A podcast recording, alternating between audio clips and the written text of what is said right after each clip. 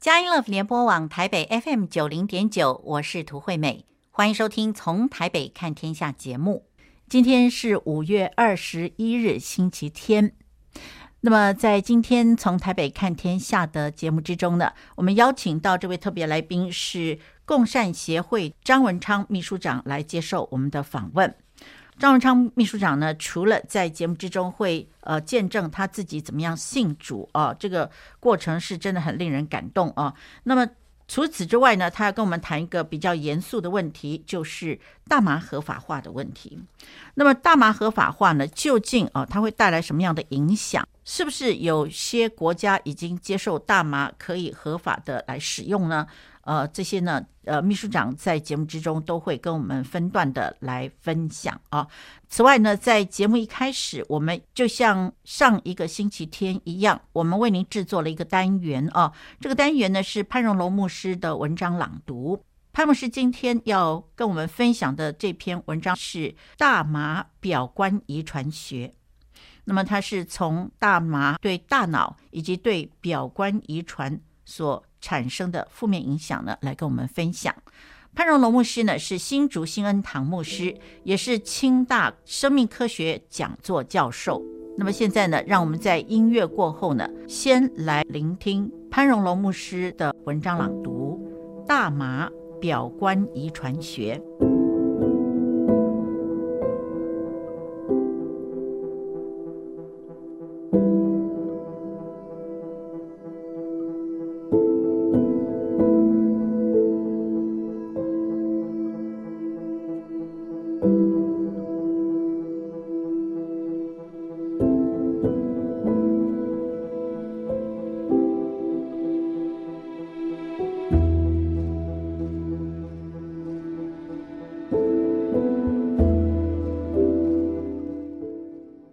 神的必追讨他的罪，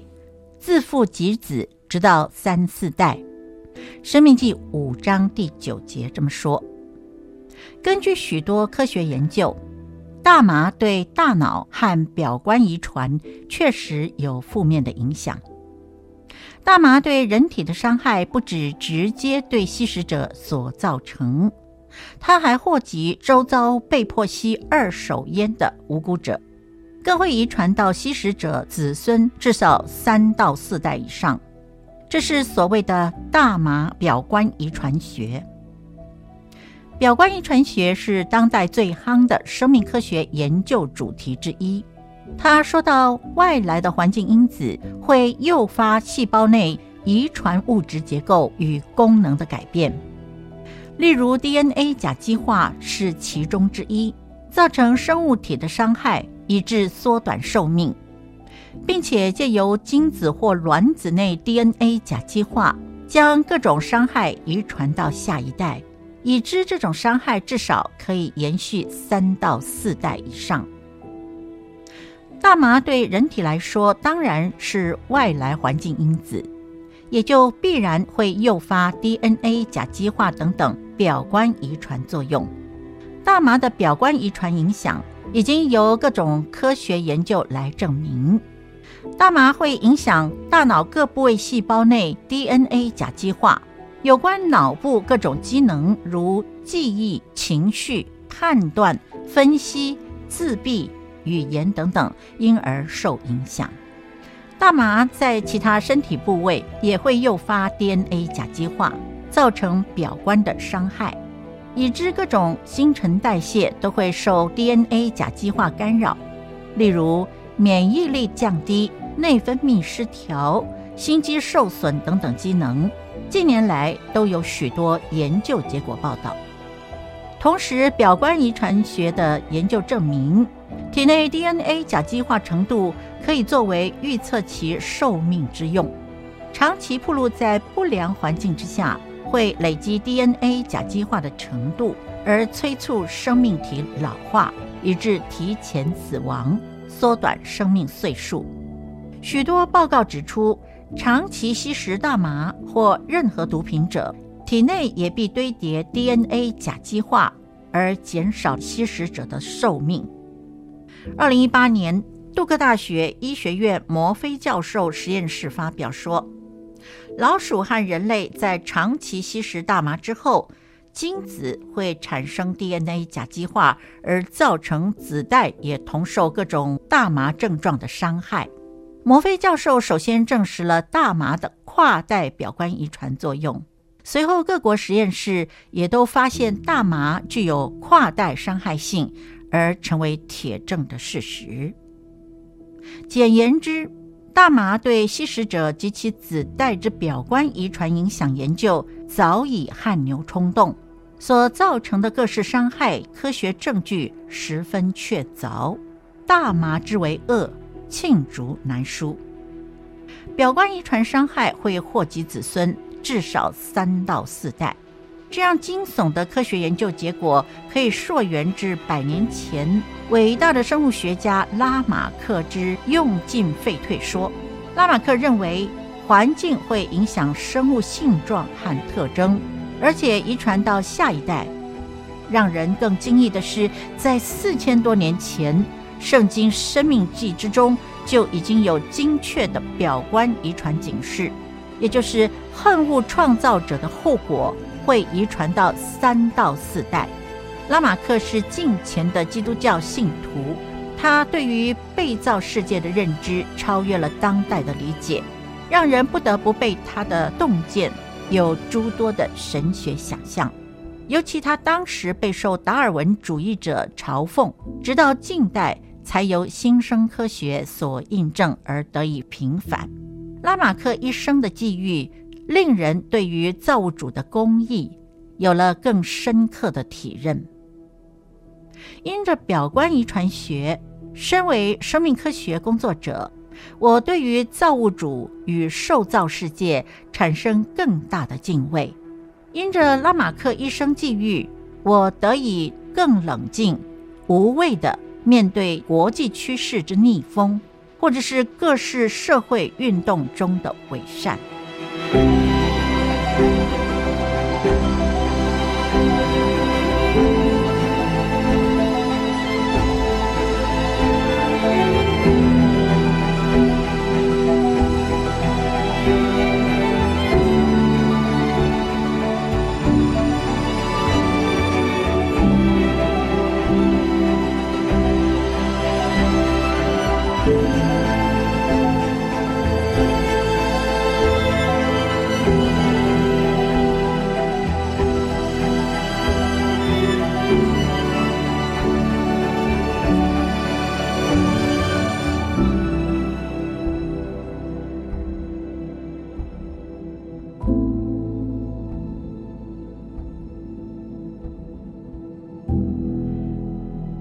亲爱的听众朋友，平安！在今天从台北看天下的节目之中，我们特别为您邀请到共善协会的秘书长张文昌张秘书长来接受我们的专访。啊，秘书长你好，你好。今天邀请到张文昌秘书长来到节目之中，其实是要来谈一个蛮严肃的问题。那么在进入主题之前呢，容我先来介绍张秘书长的资历。张秘书长呢，他是台北市教师会前理事长，台湾怀孕妇女关怀协会常务理事。那另外呢，还有就是华人情感教育发展协会的副理事长。那么今天呢，张秘书长呢，他是以共善协会秘书长的立场跟身份呢，来跟我们谈一个严肃的问题，就是大麻合法化的问题。那么，首先，好不好，请您来跟我们介绍一下你自己，以及呃，您认识耶稣的心路历程，好吗？好，大家好，好，我是文昌。好，那我是在那个民国八十三年哦，好久以前哦，已经二十九年了。好，那那一年信主的，然后隔一年受洗。好，然后在当时哈，其实最大的因素是我喜欢一个学妹，她是基督徒。好，然后在这样的状况下，我就忽然想到说，嗯，第一个。如果我也是我也是相信基督呃，就是基督徒的话，那感觉上哎、欸，感觉上比较有机会哦。第二个是想说，哎、欸，我对这个基督教信仰好像过去来讲没有真的去认识，所以那时候我刚好是我那一年呃退伍，好，我分发到一个新的学校，就我的学校松山家商，然后哎、欸，办公室四个老师就有两个是基督徒，那我就问其中一位哈，我诶、欸，我有我如果有机会，我想要更多多认识呃基督教的信仰，因为他就介绍我去他的教会，结果那个教会就在我家旁边，哦、走路大概三四分钟就到。这这样的一个因素啊，又一下就发现我家隔壁也是基督徒，而且跟诶、欸、是就是另外一个老师，就是我们办公室有两个基督徒老师，另外一个老师也是基督徒，而且住在我家隔壁。哎、欸，不是，是我跟我家隔壁同一个教会的，怎么这么多的这个我们说。机缘巧合也可以说，就是上帝的带领。哎，在这样状况下，我就顺应去教会。因为教会一段时间之后，就发现，哎，我为什么听到诗歌的时候，我有时候会常常会感动，想要流眼泪啊、哦？然后我看到，哎，原来圣经里面有地图，哎，那些地图，我后来发现那些里面很多地名现在都还在。好、哦，那那我后来又想到，公元元年就是当时是纪念耶稣的诞生。哎，我知道这些以后，我就发现，嗯。耶稣有，他是真的是一个历史人物诶，那我就进一步去试着去相信说，哦，圣经上写的，哦，福音书里面写的都是真的。那在这个过程中，我就我就觉得说，嗯，这个信仰跟我以前信仰都不一样。哎，我以前有接触过，包含佛教、一贯道啊这些其他的信仰，哦，那我我就发现说，哎，这个信仰更感觉上跟我非常的贴近，啊，跟我跟我非常贴近。然后我我就我就。我就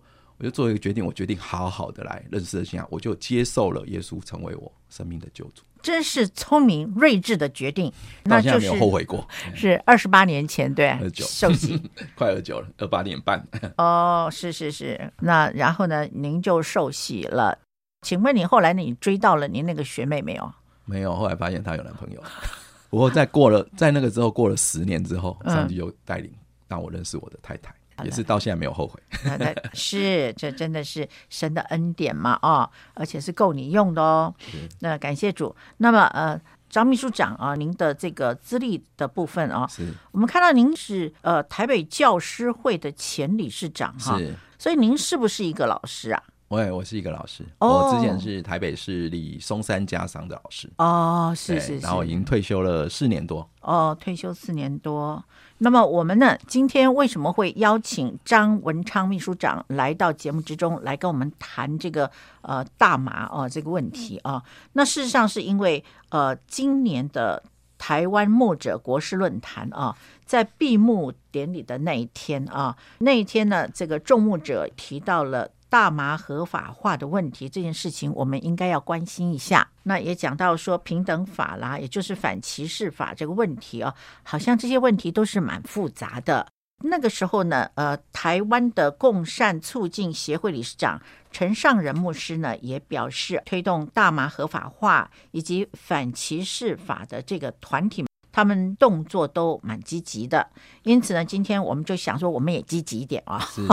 就请。张秘书长呢，来跟我们来谈这个问题，所以我们就想请张秘书长呢来跟我们介绍。第一个就是关于大麻了啊，是。那到底大麻是毒还是药？请秘书长您带我们来认识大麻好吗？好，那我想要讲的就是，呃，在过去三年哈，我们就有团体，它是很有计划性的在推动这个大麻合法化。包含每一年的四月二十号的这个叫做国际大麻日之前，他们都有一个大型的呃活动，大概像像是一个游行的活动，然后去诉求这个大麻合法化。好，然后包含了呃，在过去几年哈，我们国内有律师、有医师，好，然后呃，然后就发动了一些的包含联署，好，包含了一些的一个运动，好，来推动这个大麻合法化。包含了在上一次的两年前的立委选举，以及在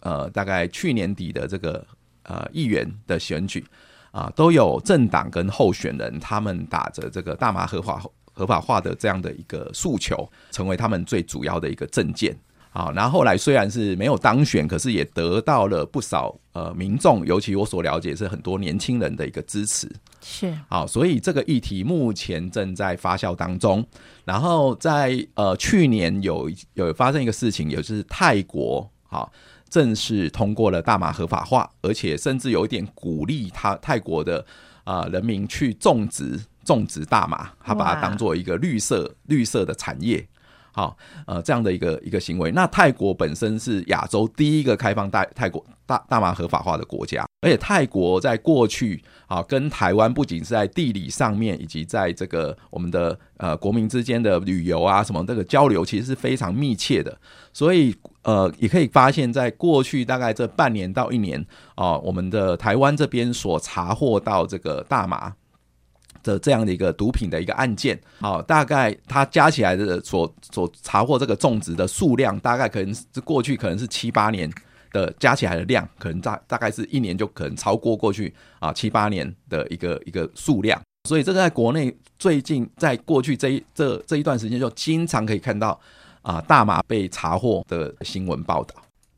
那么听到泰国对于大麻的使用是如此的宽松呢，让我们不禁要警觉起来。那么啊、呃，现在呢，我们就先休息一下，在音乐过后，我们继续来收听共善协会张文昌秘书长来跟我们分享大麻合法化。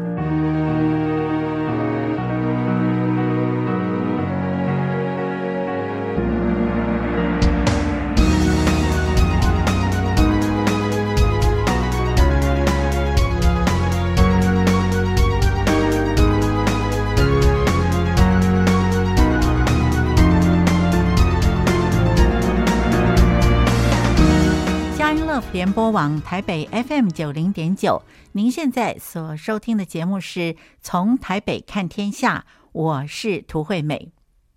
今天我们邀请到节目中这位特别来宾是共善协会张文昌秘书长来接受我们的访问。那么主题呢是谈到大麻合法化。刚才呢秘书长已经跟我们谈到了这个大麻的一个状况哦。现在呢我们真的是迫不及待的要来请教秘书长。您好不好跟我们讲一下大麻到底是毒还是药？好，那我我我我从这个议题来谈哈。呃，大麻目前哈在国际上面还有包括美国那个 CBD 哈一个研究哈，呃，它被证实对两种儿童癫痫好也算是一种罕见疾病是有疗效的，也就是大麻里面的一个主要成分叫做 CBD，中文把它叫做啊大麻二酚，好这个成分啊。的它所呃提炼出来、萃取出来的这个大麻素制剂，它对这两种罕见疾病是有疗效，这是被证实的。那以台湾来讲，政府在几年前就有看到这样的一个报道，而且呃这样的一个研究报告，而且是它是它是被证实有疗效的，所以卫福部就已经开放了，只要你的呃孩子有这样的一个罕见疾病，有这个儿童的癫痫，包含了这个卓菲氏症。好，跟克雷格症候群，好，这两种的罕见疾病，你只要有医生的处方，你就可以申请从国外来进口这个药。所以，他在台湾实际上是是很顺利就可以取得这个药的。对，那这个这个这种情况，其实是它是一种呃，在整个的一个医药的管理上，他们它是一个务实的做法。所以，呃，现在的一些在推动大麻合法化这些团体跟呃一些个人，他们就说台湾。说它是有药效，你为什么不开放？实际上台湾是有开放，这个是我可能要先要提出来做一个澄清的。那第二个要讲的就是说，其实所谓的药跟毒，有很多时候其实是一线之间。好，在国外来讲，它的药品跟毒品的英文就是 drug，就是 D R U G，它是同一个字，是同一个字。哦，台台湾就会分嘛，是哦，但是药药品这是毒品。好，可是很多的。很多所谓被列在这个毒品啊管制里面的这些所谓的毒品，实际上大部分都有药效。好，例如说吗啡，它是有药效的。好，那所以我们我们以医药管理来讲，我们是强调对症下药。对症下药也是透过专业的医师，他对于这个啊病人啊，对于这个来求求诊的这些啊患者，他的状况啊，例如说他血压太低，要开血压药，可是。我不会没有事去吃这个降这个降血压药，而且一般人，当你血压正常的时候，你吃太多，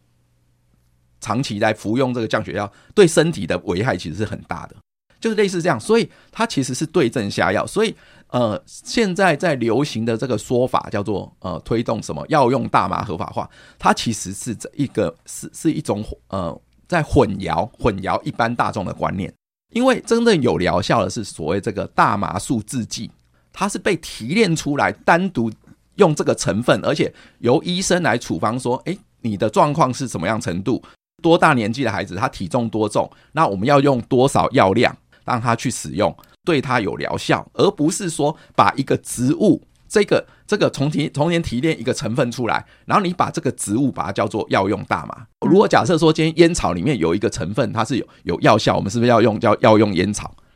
啊？我们就叫药用香烟，我们是不是要这样讲？所以最大的迷失就是这一点。也就是说，当你当你告诉社会大众说，哎，这个东西有疗效，那为什么你不开放？诶，一般人听都觉得很有道理啊，它有疗效，为什么不开放？哎，这样这样的推论是非常合理的，所以就会开始要求政府说，你要开放，你要开放，有疗效为什么不开放？可是实际上背后隐藏的是，我拿这个东西是要来吸大麻的，它要另外一个成分啊，另外一个成分叫 THC，THC 的英的那个中文是四氢大麻酚。就是迷幻药，其实它就是迷幻药成分。在大麻里，大麻里面有一百多种的大麻素，好，就是大麻里面的成分里面最主要的两种成分就是 CBD 跟 THC。所以，所以这个现在在推动大麻合法化的这些团体个人，他们在混淆这样的观念。他他透过说里面有这个 CBD，它的这个大麻素制剂对这两种罕见疾病，对儿童癫痫有疗效。然后他企图去告诉社会大众说：“我要那个整株的大麻进来，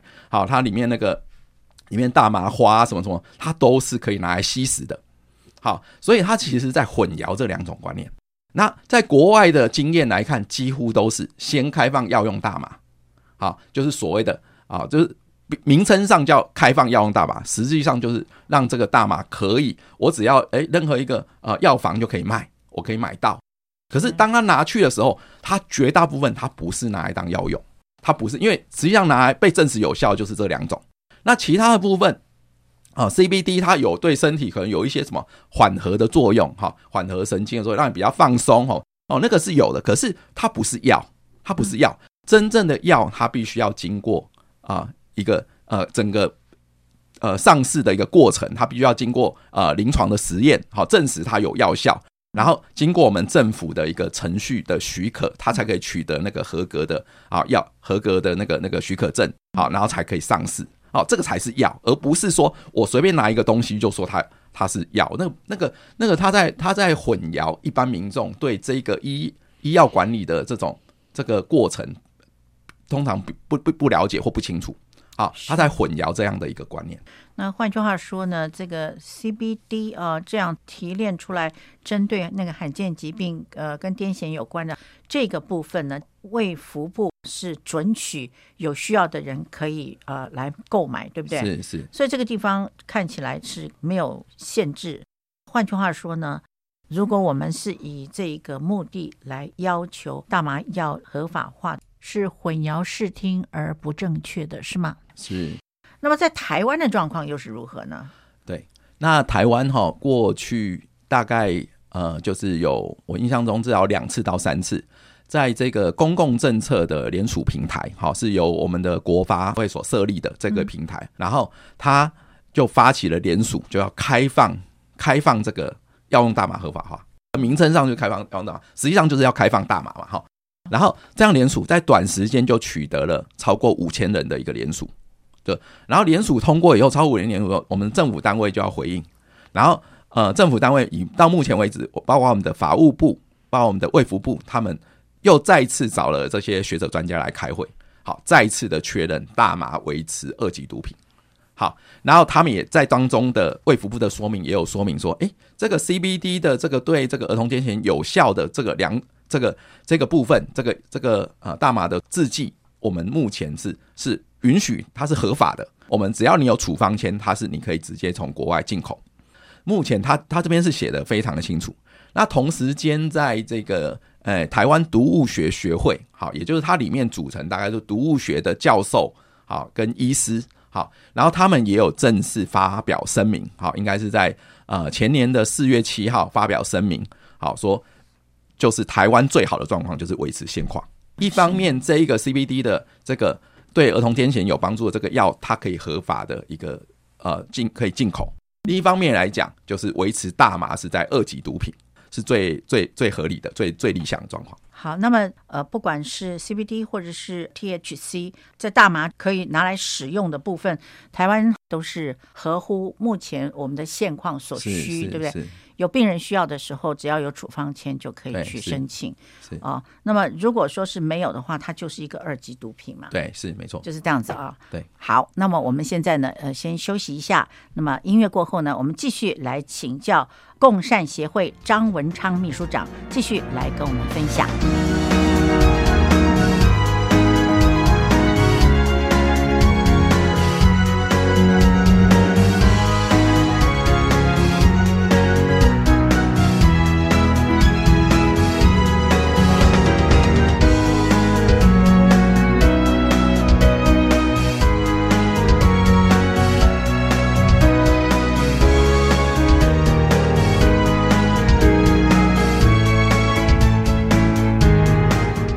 联播网台北 FM 九零点九，您现在所收听的节目是从台北看天下，我是涂惠美。那在今天，我们为您邀请到这位特别来宾来，呃，跟我们分享大麻这个议题呢，是共善协会秘书长张文昌来接受我们的访问啊。那么刚才呢，我们提到了这个大麻啊，总共有两种，那么这里面一个呢就是 CBD。另外一个是 THC 啊，刚刚呢，张秘书长跟我们解释的很清楚。那么想请问一下，呃，秘书长，就是像您所说，特别是像 CBD 啊这样子，呃，已经很清楚的，就是说有需要的病人啊，可以透过处方签的开立之后呢，可以申请，然后就得到这种药物来治疗他的疾病。是。请问这样的状况啊，有没有相关的司法解释来支持他，或者是来反驳他呢？啊，那个过去一直有一个声音，就是这些团体或个人他们在推动大麻合法化，所以他们一直希望把就是大麻除罪化。啊，除罪化的意思就是说，它有分成呃不同的一个程度哈。啊，第一个程度就是我呃持有大麻或是。我自己去吸食大麻的时候，如果被抓到的时候，他是不会被判刑的。哦、好，好这样的一个诉求。嗯，好。后来因为呃有有人因为这样而被判刑，他就就层层的上诉。后来提到了这个我们这个司法院的这个大法官会议。啊、哦，那大法官会议大概在两年多前哈正式的做出解释。好，也就是说，呃，他认为目前的这个毒品管制条例哈，针对这个啊、呃、自己。少量种植跟自己吸食的人，应该跟那个去大量种植或是去贩卖、啊运输哈，去鼓励大家去很多人去去使用大麻这样的一个两种应该做区隔。啊，所以这个大法官啊的最后一个解释就是，呃，在七百九十号的解释，他就是意思就是说。如果自用或者是呃少量种植，好是自己来使用的状况下，它应该是跟这个大量的去种植跟去贩卖、去运输，好这样的状况下是要两个要区隔。所以自用的话，那个罪要降下来，降成一半，好降成一半。那原来大麻的罪就至少是五年以上，好。然后在大法官解释里面，最后就有讲到说，哦，哎，如果那个。呃，预期你没有修法的话，那我们就是降为一半，就是两年半。好，到了去年的年初，哈，就是过了大概一年，呃，几个月，半年左右。好，然后，哎，我们的那个法务部，好，提出了版本，好，然后经过立法院通过，最后是这样，一年，只有一年。那一年的状况下，在某些状况下，有可能它可以缓刑啊，可以一颗罚金。好，等于说它的这个自用或者是少量种植，哈，这种状况下，它是大幅的减刑。好，那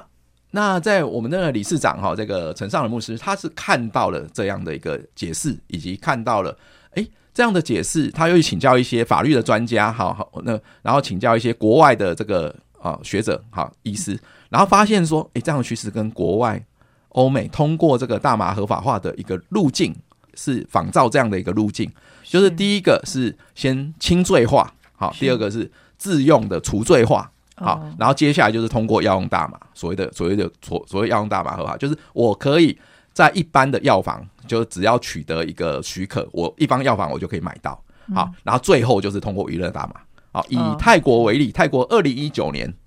好通过了这个药用大麻，然后短短的这个两年，他就通过了这个呃娱乐娱乐用大麻。好，等于等于说，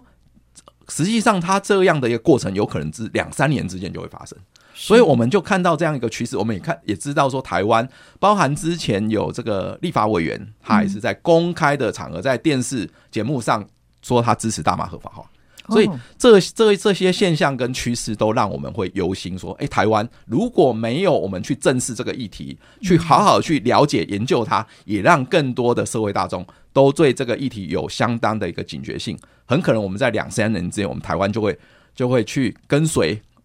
欧美的脚脚步，好去通过这个大麻合合法化。是。那么在这个过程之中，哈，支持大麻合法化的这些人物啊。他们的背后有没有呃利益团体在支持他们呢？那我可以我可以从一个角度来看这个一这个问题哈，嗯啊、呃，例如说以呃二零二一年好的状况，也就是前年哈，嗯啊、呃，在美国呃就有呃所有各个团体二十几个团体哈，有去对这个他们的呃民意代表他们的众议员哈去做游说哈，以及在美国的众议会就通过这个啊联邦大麻合法化。的这样的一个法案，嗯，好，然后如果后来根据相关的一些报道跟统计，哈，大概呃相当于台币花了大概九亿多的一个经费去做这样的一个游说，是。好，那你就背后你可以去想一个问题是，为什么这些团体他们会愿意花这么多钱去游说政治人物去通过这个法案？嗯，嗯好，那我们我们再看到像去年大概是呃十月左右就有一个新闻出来。就是我们全世界第三大的烟草公司叫做英美烟草公司，他就把德国的大麻公司买下来。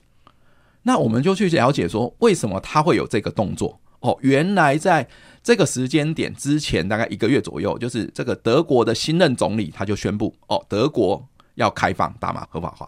哦，因为当时他去德国国内已经有大概百分之五的人，好，也就是大概他们德国是那个八千万人。的人口，然后大概是四百万左右的人有在吸食大麻，那也就是政治人物他有一点是在讨好选民的这样的一个状况下通过哦，想要开放，然后开放的背后又是什么呢？我们就看到，当你知道说这个全世界最大的这烟草公司，他把大麻公司买下来之后，你就会忽然发现一件事情哦，原来这个烟品跟大麻它是没办法分家的，好。我们可以看到很多的之后，大麻被当做被把它变成一个类似卷烟的方式来吸吸食。是好，另外我们也可以发现，在过去这几年，在台湾非常的啊，越来越多青少年在使用，年轻人使用的这个电子烟。嗯，啊，电子烟它的烟油里面大概有六成，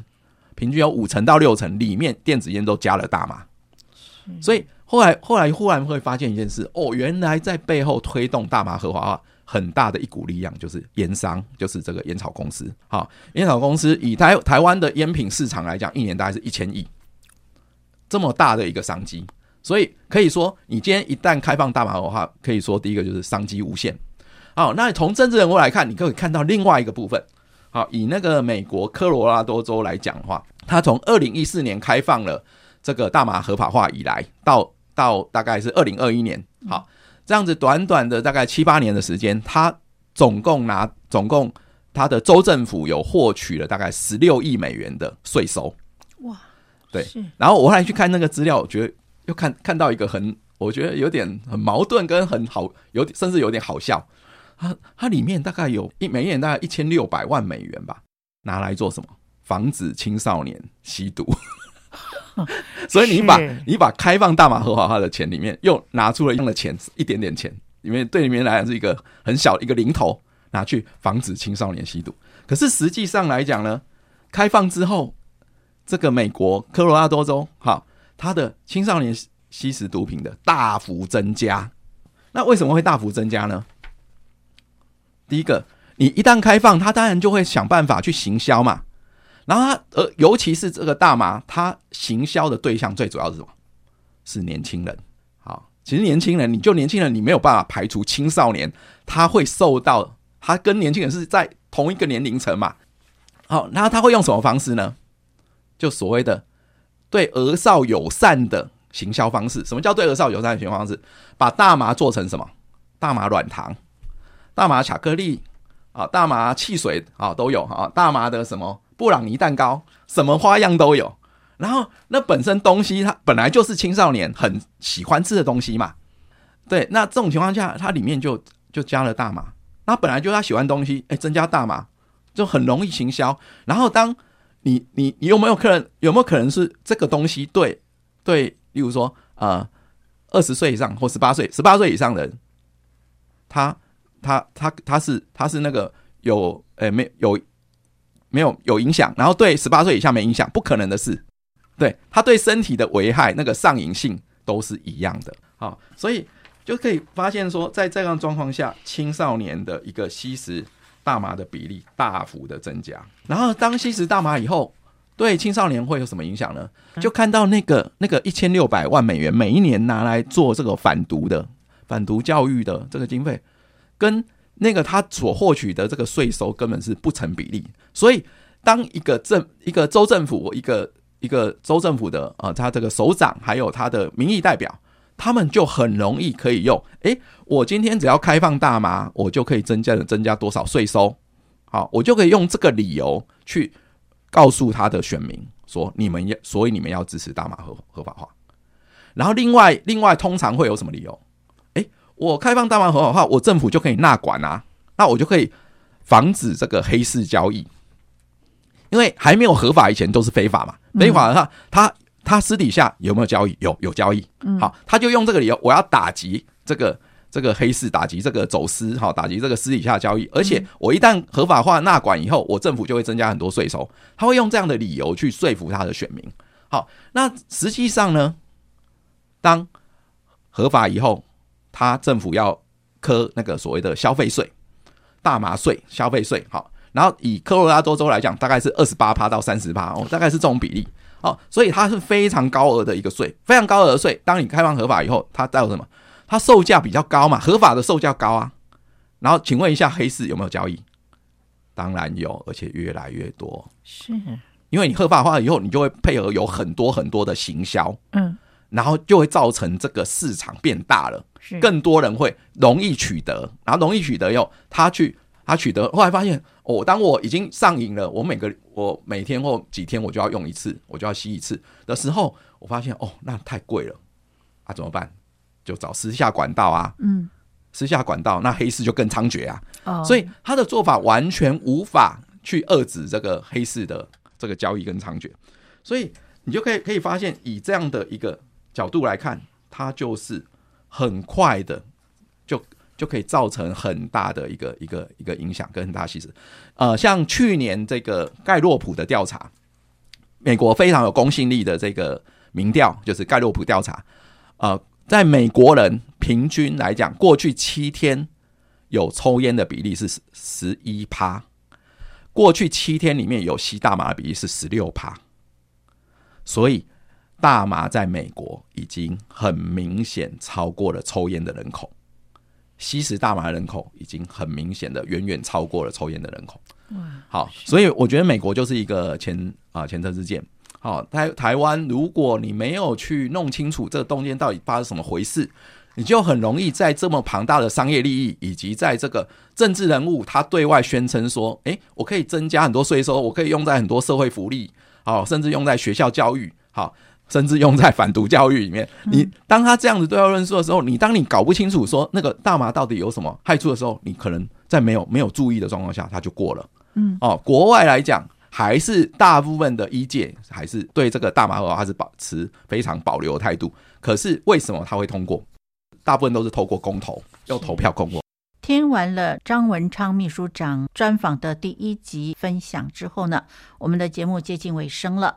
那么在节目结束之前呢，涂惠美也要引用亚洲毒理学会前理事长邓昭方医师在《大麻的真相》这本书里面他说。无论是大麻二酚或四氢大麻酚，都不像网络谣传一样那么的安全无害，而且充满了疗效。药与毒常常只有一线之隔，就算是疗效卓著的药，如果没有精确掌控剂量，也极有可能因使用过当而变成给人体带来伤害的毒。此外，随着大麻衍生产品的快速与数量之多，已经让人眼花缭乱、目不暇给的，就会忘记了去分辨其中所含的成分。那么，邓医师说，大麻是一种漫长、不容易察觉的过程，逐渐的侵蚀人体，长久下来呢，它给人体以及精神会带来累积性的伤害，而这些伤害在使用初期完全不着痕迹，很容易就让人低估累积下来的后果。长期使用大麻的伤害是真实的，后果是明确的，因此才会有许多的医界团体啊，包括了美国医学学会、美国精神医学学会、美国儿童与青少年精神医学会等等啊，好几个单位啊，都站出来发表他们的立场，说明他们反对大麻合法化的原因。那当然，这也是邓昭方医师的立场。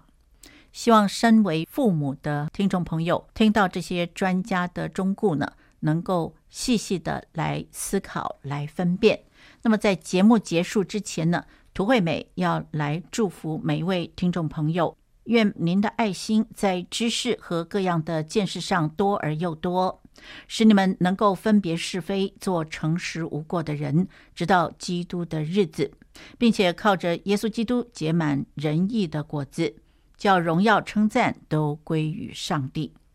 我们下一个星期天，五月二十八日下午四点零五分，让我们再一起透过《从台北看天下》节目呢，来关心神国度的事。拜拜。